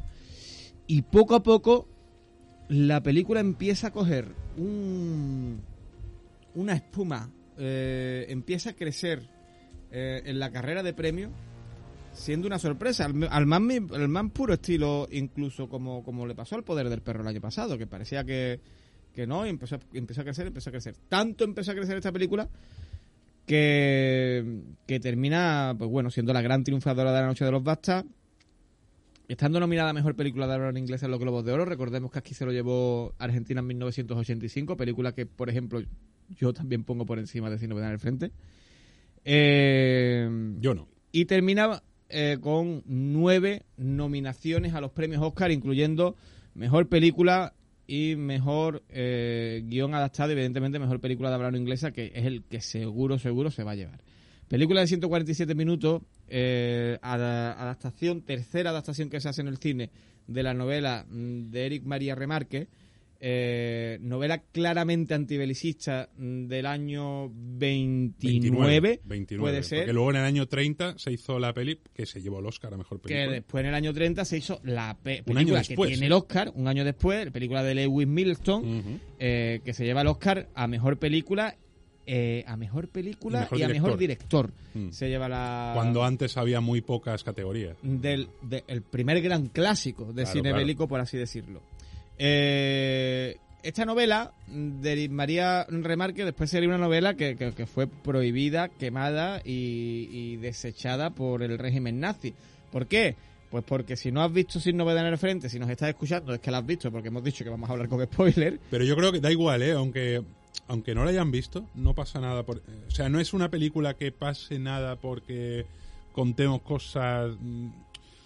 Yo creo que es una película que se puede disfrutar igualmente al final. Una película muy disfrutable. Muy disfrutable, pero que no, que no, que no es que vayamos a contar, ¿no? De típica película de misterio que, que si no la has visto, no, no. Yo creo que aquí no pasa absolutamente nada por entrar en spoiler, aunque la gente no la haya visto. Bueno, el caso de todo esto, que por avisarlo tampoco perde- No, no, nosotros avisamos, claro. Eh, es una película con un marcado tono antibelicista. Quizás a lo mejor el auge de esta película tenga también sus razones en tenga también sus razones en, en el reciente conflicto de, de Ucrania con, con, con Rusia. Pues yo no creo que tenga independientemente, pero- independientemente de que sea una gran película. La película es muy buena. Mm, Es muy buena película.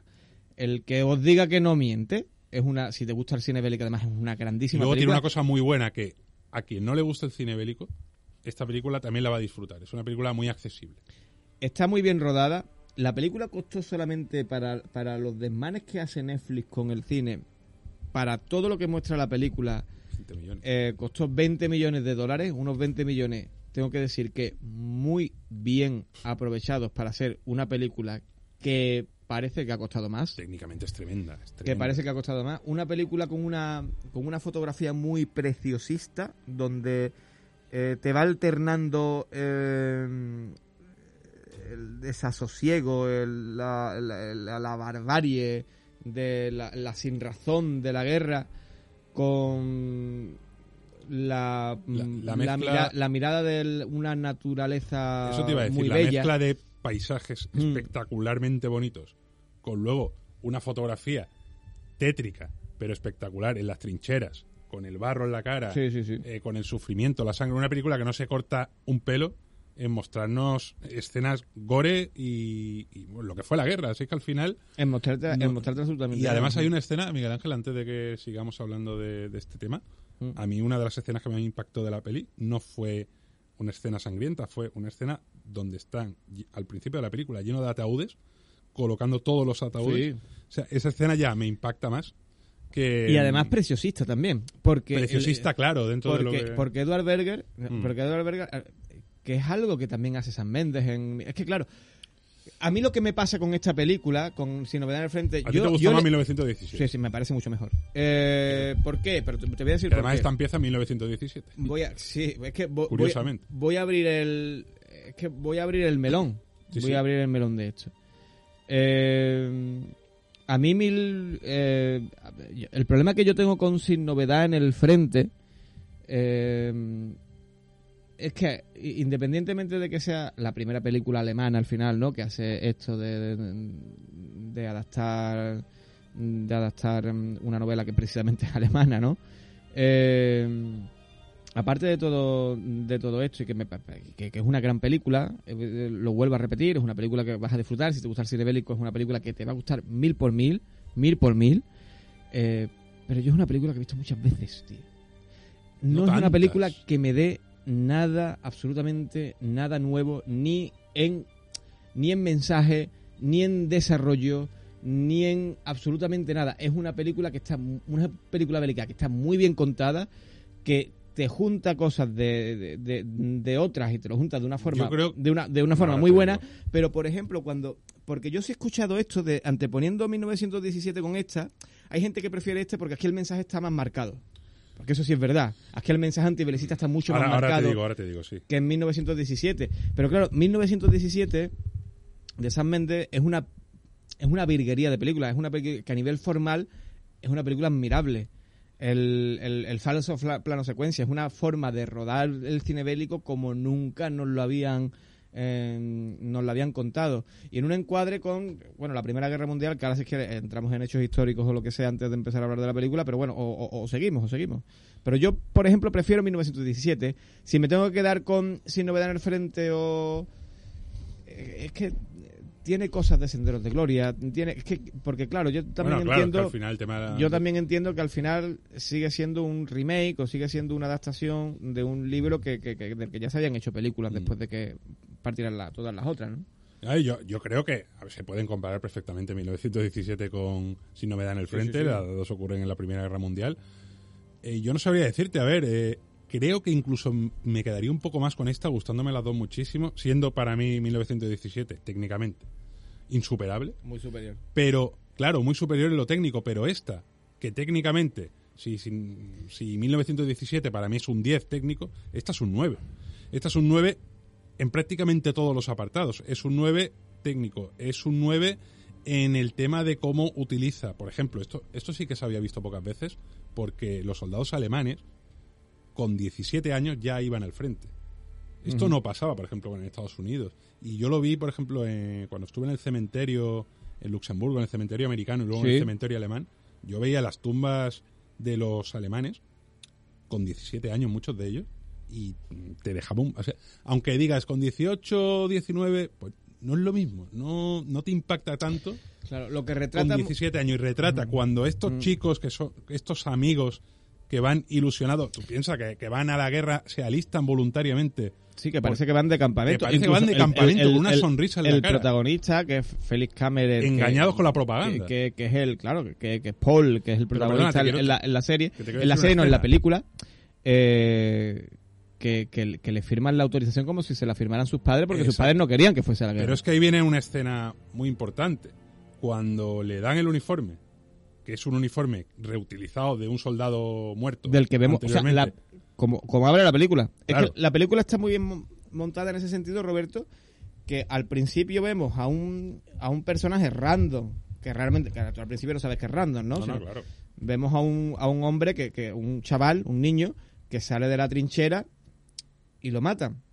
Y ese traje que, que, que recogen de ese muerto, de esa de ese chaval que han matado, eh, como, como tantos y tantos murieron en el campo de batalla, en esa guerra de trincheras, inútil guerra de trincheras por otra parte, eh, como ese traje se lo terminan dando al protagonista. Efectivamente, que el protagonista, claro, él con su sonrisa ingenua, ese, ellos saben que van a la guerra, pero no saben lo que es la guerra. Son niños. Al final, claro, todo esto de la propaganda de ser un héroe, de Sí, la llegar patria, a París, la patria grande, el glamour los de París, héroes, de no sé glamour, nada. Luego Además, llega la date realidad. cu- Date, cuenta también Y el detalle de que le arranca la etiqueta a...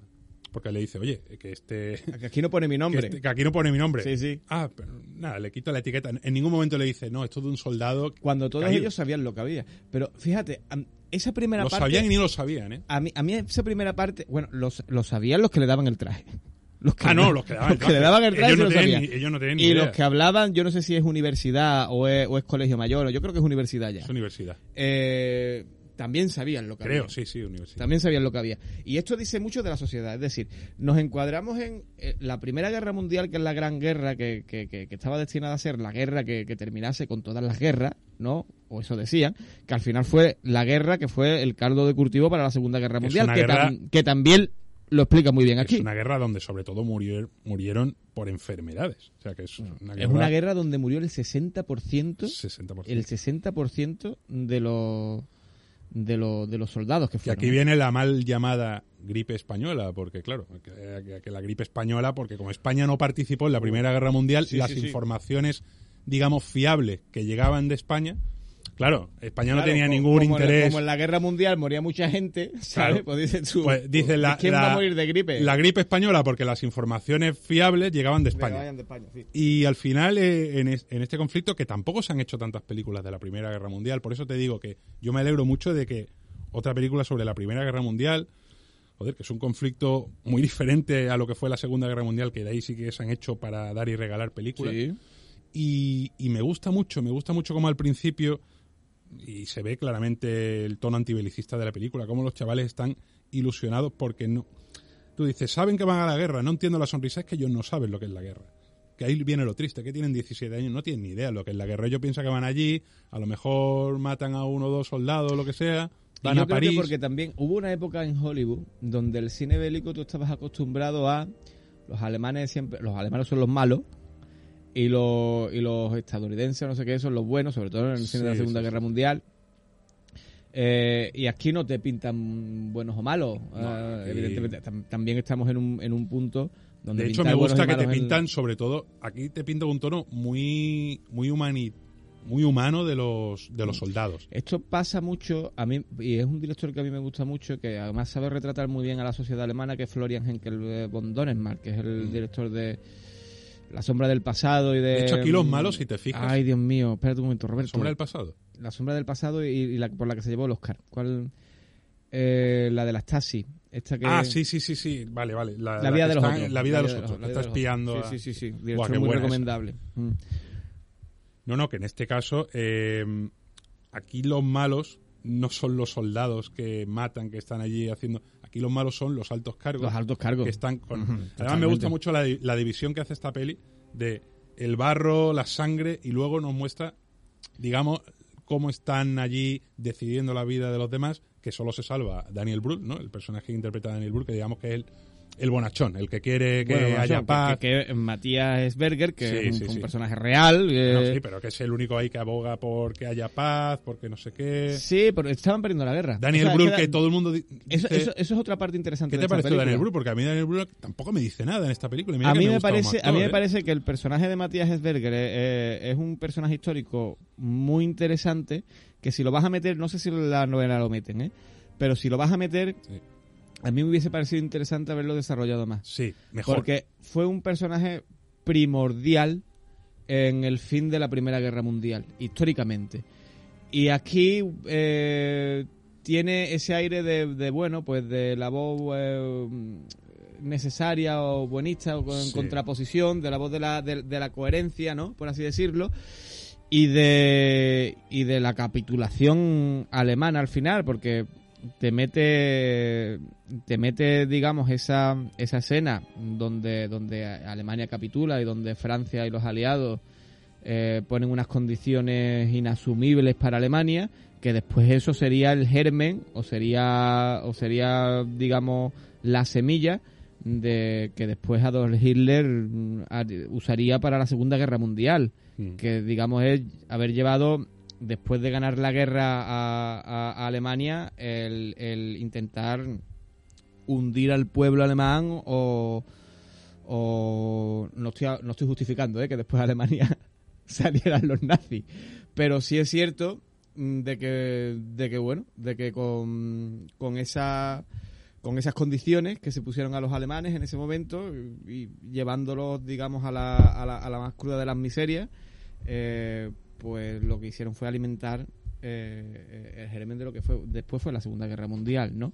La gran guerra que tendría que haber acabado con, con, con, con el final de todas las guerras que decía y al final eh, fue el germen de la Segunda, eh, por así decirlo. quiero volver al principio, Roberto. Quizás a lo mejor el tema de... mm, Sí, antes de que volvamos al principio, el tema, el tema de la novela, lo interesante también es que está, digamos, desarrollado en primera persona. O sea, está todo explicado en primera Yo es que la novela persona. no me la he leído. Bueno, pues está todo explicado en primera persona, cómo nos muestra la evolución del protagonista, que pasa de que esto sí se explica en la película, ¿no? Pero digamos que el lado más humano del protagonista, quizás en esta adaptación, que también es verdad que es una adaptación valiente, porque han querido hacer algo diferente, entre comillas, a lo que ya se había hecho en el cine.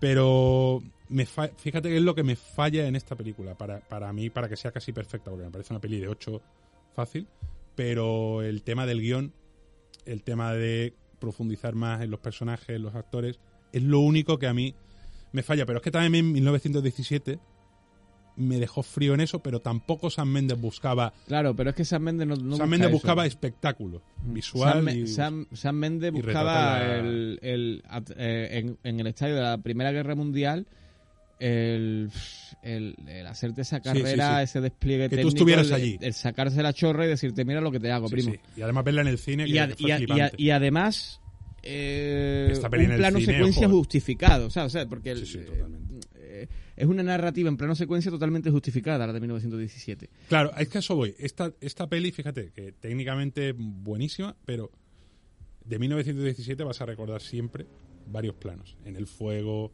el corriendo con las bombas detrás. sí, sí, sí, sí, de sí. 1917 no te vas a olvidar de ciertas escenas. Igual con Sin Novedad en el Frente, ¿sabes? No, no se te queda, para mí, ¿eh? en cuanto a técnicamente, luego te diré que hay alguna escena que sí se me queda marcada. Escena dramática. Por ejemplo, Yo- cierta escena cuando mm, encuentra las gafas de su amigo. O sea, esa escena Sí, me pareció bueno, yo te- yo te- durísima. Yo te diré, a mí, a mí, a mí la escena que más me que más me angustió, porque además esta es una es una película donde te angustias inexorablemente, Sí, sí. eh, es donde mata al soldado francés en la trinchera. Que primero lo primero lo mata, entra Sí, en pánico y después intenta salvarlo. Eh, donde te das cuenta de, de, bueno de, de- de- del choque porque al final son son críos que se ven abocados a un a un conflicto que no tiene ningún tipo de sentido porque los demás al final te lo dicen en el, en el, en, en el frente occidental que es donde estaban esa guerra de trinchera una guerra de trinchera que fue atroz en la primera guerra mundial donde veníamos de pues bueno pues de esas guerras eh, napoleónicas esas guerras de estrategia esas guerras pero ya metidos digamos que en la evolución industrial con esos carros de combate con las ametralladoras con el gas mostaza. Eh, con ciertas cosas que hacían que la estrategia normal de, de- que las trincheras se terminaran convirtiendo en, en, en lo que te digo, cuánta gente. eh, y hay una escena muy buena que es cuando roban un ganso a- allí en Francia a una, a una familia, roban un ganso y lo Sí, cocinan. sí, sí. Pero es que te das cuenta que realmente es que están muertos de hambre. O sea, que cuánta gente murió de hambre, en cuántos soldados murieron No, de hambre en la Primera Guerra la Mundial. economía de guerra, claro. economía ah, de pero- guerra, pero- es que eso fue- Pero te lo dices desde el principio, Claro, cuando, ti- claro. cuando tienen que reutilizar los, trajes. Y ya desde el principio te va diciendo que como en los altos, ya no en los altos mandos, sino en la propia universidad, Sí, sí, saben que están perdiendo la guerra. claro. y saben que están llevando a esos niños a matar. Entonces, lo que es curioso también es ese es muy interesante ese principio de esos chicos que parece que se van de campamento a como cuando tú te ibas Sí, sí, total, eh. como cuando tu madre no te firmaba la autorización y todos tus amigos iban al campamento de verano. ¿Me entiendes? Y parece y, y- y- y- y creen que van Porque ellos tienen en la cabeza París. Ellos van tienen a tomar ellos- París, claro, van a París. ellos tienen en la cabeza una gloria, unos cuentos, unas historias que, que, que no es lo que se van a encontrar en el campo de batalla. Evidentemente que, no, que no imagínate, lo son. imagínate que estás en, es- en 1917, que no te llega información de ningún tipo. Hombre, claro.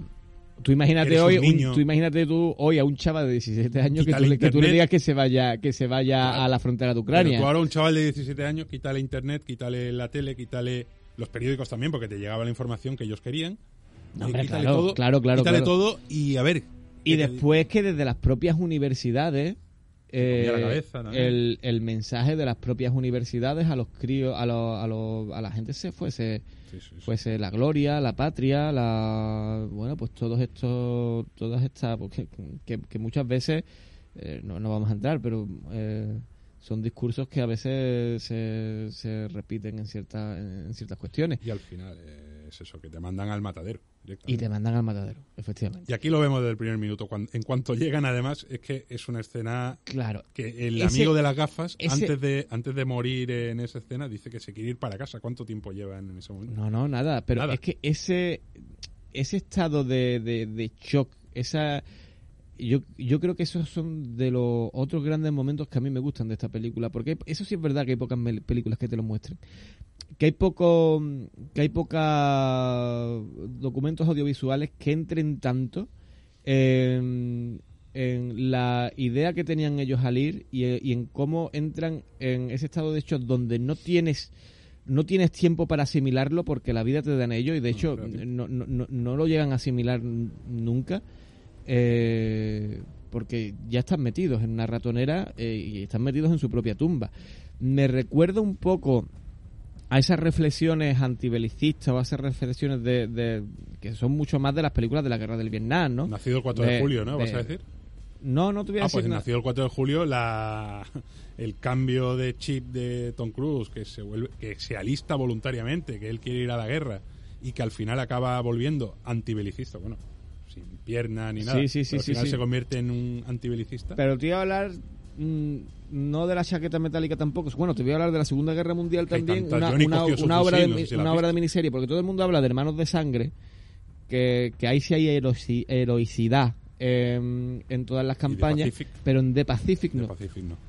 En The, Es muy diferente. en The Pacific es muy diferente. Y en The Pacific es- hay una hay una visión Las dos eh, en HBO, por cierto. sal- salvando, sí, las dos en HBO, salvando las distancias parecidas aquí de un protagonista que quiere por todos los medios ir a la guerra para ser Sí.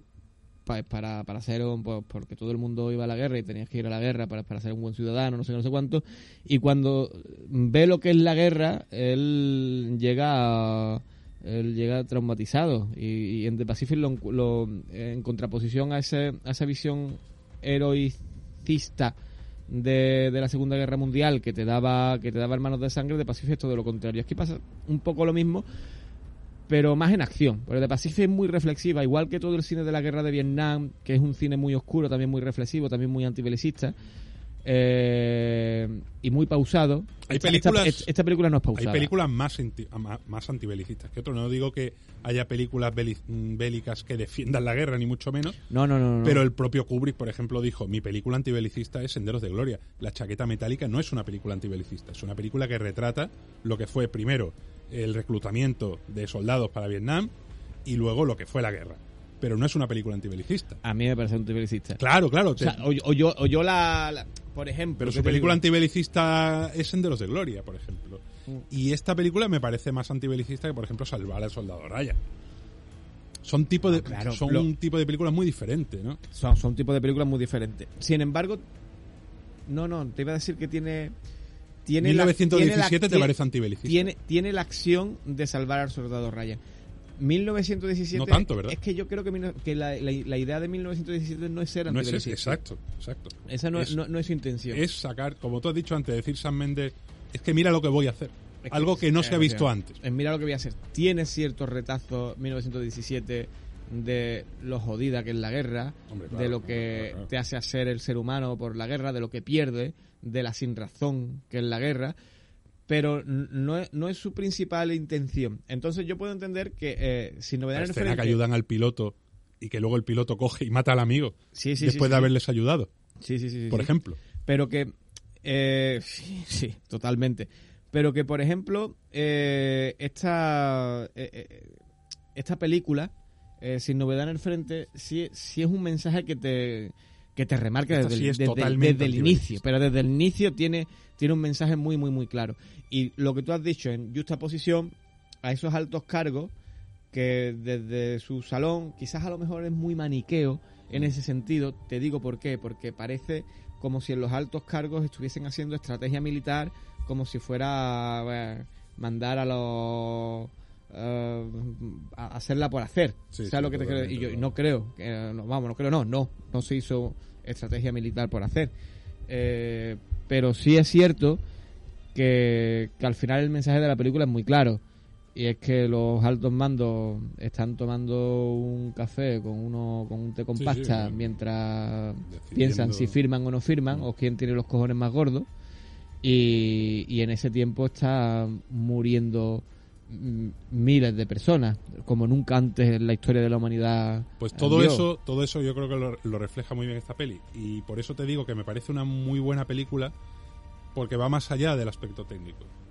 Me, me faltan cosillas en cuanto, como te he comentado antes, cuanto La todo, pero el que no pero- está bien del todo. Pero hay ¿no? escenas que yo recuerdo, hay más escenas que yo recuerdo de la película que no son escenas técnicas.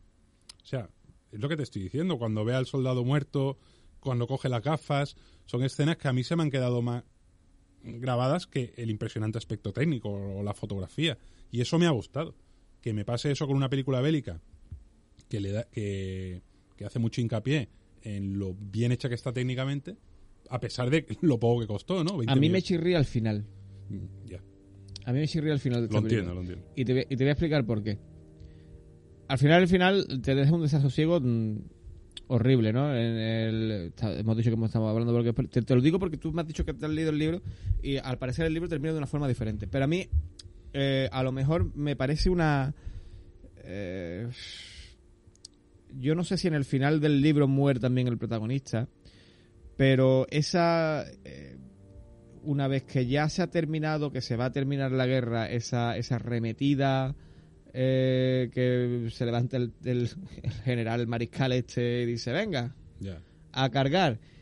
Y este que es un mm, que es un, un- el que, que- que ya ha vivido todo lo que ha vivido, Además etcétera, yo- impresiona, yo- perdona, cómo pasan de, de matarse a cuando alto el fuego y ves a, a soldados de ambos bandos en la trinchera paseando al lado y sin hacerse nada. O sea, en ese momento Sí, pasan, sí, sí, pasan sí, de matarse a un segundo no, no, después. totalmente. Y podía haber pasado perfectamente que se estén matando por mucho que digan alto el fuego, porque tú puedes tener ahí eh, decir, oye, que este me estaba matando hace un minuto. Pero es que la guerra, es decir, Claro. eh, ¿cómo, Pero es afe- que cómo- te cómo afecta, por crímenes de guerra. cómo afecta, mentalme- cómo afecta mentalmente a Claro, pero es que tú imagínate, tú imagínate que te dicen alto el fuego cuando te estaban matando con alguien y tú te pasas la orden por el forro, matas a esa persona, te pueden juzg- eh, juzgar por crímenes de guerra. Sí, bueno, no, no sé exactamente Sí, si sí, a lo mejor en la Primera Guerra Mundial eh, se daría tanto, pero, pero, pero yo creo que te los quiere. eh, además es que es más absurdo todavía. Porque esa ofensi- esa última ofensiva alemana, como para salvaguardar el honor al naval de, de coger y todas, es- todas esas personas que murieron, poquito, sí. y que, y que bueno, ya ha llegado la hora. eh, mira, es, es como cerciorar, es como apuntillando aún más que, que al final son peones de, de Mm. una partida que termina cuando, cuando ha dicho el armisticio que termine sin tener ningún puñetero sentido, porque Pero al final bueno. lo que se juegan son vidas humanas. Yo creo que al final son 147 minutos de película que en ningún momento se hace pesada. no, no Que eso hay que decirlo. Es una película de verdad que, aunque no te guste el cine bélico, la vas a disfrutar muchísimo. Eh, unos más que otros, obviamente, pero no he escuchado todavía a nadie que diga, "Joder, vaya película. No. Sí. Y, y yo creo que puede ser. Es, un- es una muy buena película, que a lo mejor no es nuestra preferida del año, bueno, pero si ganase. O sea, si se ha llevado el BAFTA, para mí tampoco me chirría que haya ganado el BAFTA, quiero decirte. ¿Se le habría dado otra película? Sí, pero tampoco es como otros años que me ha chirriado, ¿no? Y si quiere, oye, podemos comentar antes de acabar el programa cuál es nuestra película bélica favorita, ¿no? Aquí Pues con- mira, antes, antes de... Bueno, yo, yo, yo, Yo lo tengo muy hablando- claro. Yo, yo, yo seguiré hablando de Sin Novedad en el Frente en el, en el tema de la camaradería, etcétera, las relaciones que tienen entre ellos, pero es que ya nos estamos quedando es que sin nos tiempo. estamos quedando sin tiempo. Mm, mira, voy a decirte más comentarios que dicen nuestros nuestros amigos en Twitter. Eh, Loli Vallejo nos dice Enemigo a las puertas y El pianista también. Hombre. Dos buenas películas, Loli. Alberto Manzano, Pearl Harbor. Pearl Harbor, ¿eh? Alberto. Manzano. bueno, ¿eh? oye, viva Michael Bay. Pero no es, el, no es el único Pearl Harbor que ha habido, ¿eh? Entre nuestros oyentes, Roberto. Ah, o sea, ¿no? Hay más, Pearl o sea, hay que. De, de, de de- mira que el cine bélico es amplio, ¿eh? Sí, sí, sí. Que la mejor sea Pearl Harbor. Bueno, oye, ¿Eh? son Sobre gusto no hay nada escrito. Sobre gusto no hay nada escrito. Apocalipsis Now. Estaba Para mí- tardando para en esa- salir, ¿eh? Para mí esa es la mejor. Estaba tardando en salir. El olor a Napal por la mañana, nos dice Marta Cabernet. Eh, Pues para Marta Cabernet las entradas, no, hombre. Vamos a hacer el sorteo. La delgada línea roja de Dean Red Line, Uh, uh, de Rafa es Dean, buena, ¿eh? nos dice, muy buena. Y mira que a mí Terrence Malick, que- otra película antibelicista. Totalmente. ¿eh? Eh, Y Per- vaya, Loli Genis, vaya banda sonora tiene. Pearl Harbor, Loli Genis también nos, también nos dice que Loli Genil ha dicho Pearl Harbor. Loli Genis ha dicho Pearl Bueno. Harbor y ahí nos pone aquí una, una- un GIF con, con Ben Affleck. ¿eh? A ver, Loli Genis, si a ti no te gusta tanto la película como te gusta el- como te gusta Ben Affleck. Igual, o Josh Harnett. que O Josh Harnett, que también sabe, mira, hablando, Eh, hablando de Josh Hartnett. de Josh Hartnett, siempre está con nosotros. sí, ¿eh? sí, sí. Alejandro Luque, Salvar al soldado Ryan ha sido, es y será la mejor película de la mejor película bélica de la historia. Fin. Eh, Pues fíjate que mm, es para mí mejor el de, Oscar, para, mí, para mí mejor hermanos de sangre todavía. Sí, bueno, pero Hermanos de Sangre es una miniserie. Pero- producida por Spielberg Sí, sí, por- y por Tom Hanks. y por Tom Hanks, efectivamente. Después, después o antes de No, no, no, después. después, Sí, ¿no? Tenemos un programa especial 98. de Hermanos de Sangre Mm. que, que podéis rescatarlo, que además es muy, muy, muy interesante. Yo, después de todas las películas bélicas que ha habido, obras maestras, ya te digo, Senderos de Gloria, para mí la película de las películas de lo que es el cine bélico es Apocalipsis Now, o sea, que lo tengo clarísimo. O sea, me parece la pe- es que es que, te- es que Coppola en los 70 era Dios, tío.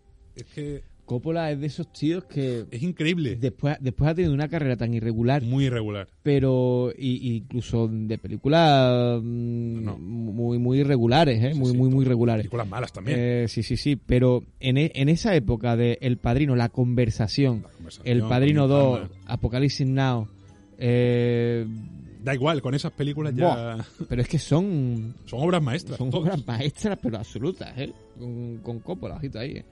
Y después ya Tetro, y no sé qué, y te vienes con algunas que, eh, Coppola, en fin, ¿qué me, qué me hace? Pero a bueno. ver cuándo hace... Decía que iba a ser lo de la mega- megalópolis o... Ah, bueno, sí. Megápolis, A ver, a ver, a ver. Oye, Robert, Metrópolis. nos tenemos que ir. Ya está Eduardo Castro cortándonos el rollo. Eh, si es que se nos hace corto el programa, Roberto, muchísimas gracias. Gracias, nos vemos ya el próximo Nosotros- programa. Nos vemos el próximo programa, que no será la semana que viene, el Día de Andalucía, no tendremos programa. El siguiente será, entraremos ya en el mes de marzo y será especial pre-Oscar. Eduardo Castro ha estado en los mandos técnicos, nosotros nos vamos. Mientras tanto, estamos en las salas de cine, sean felices.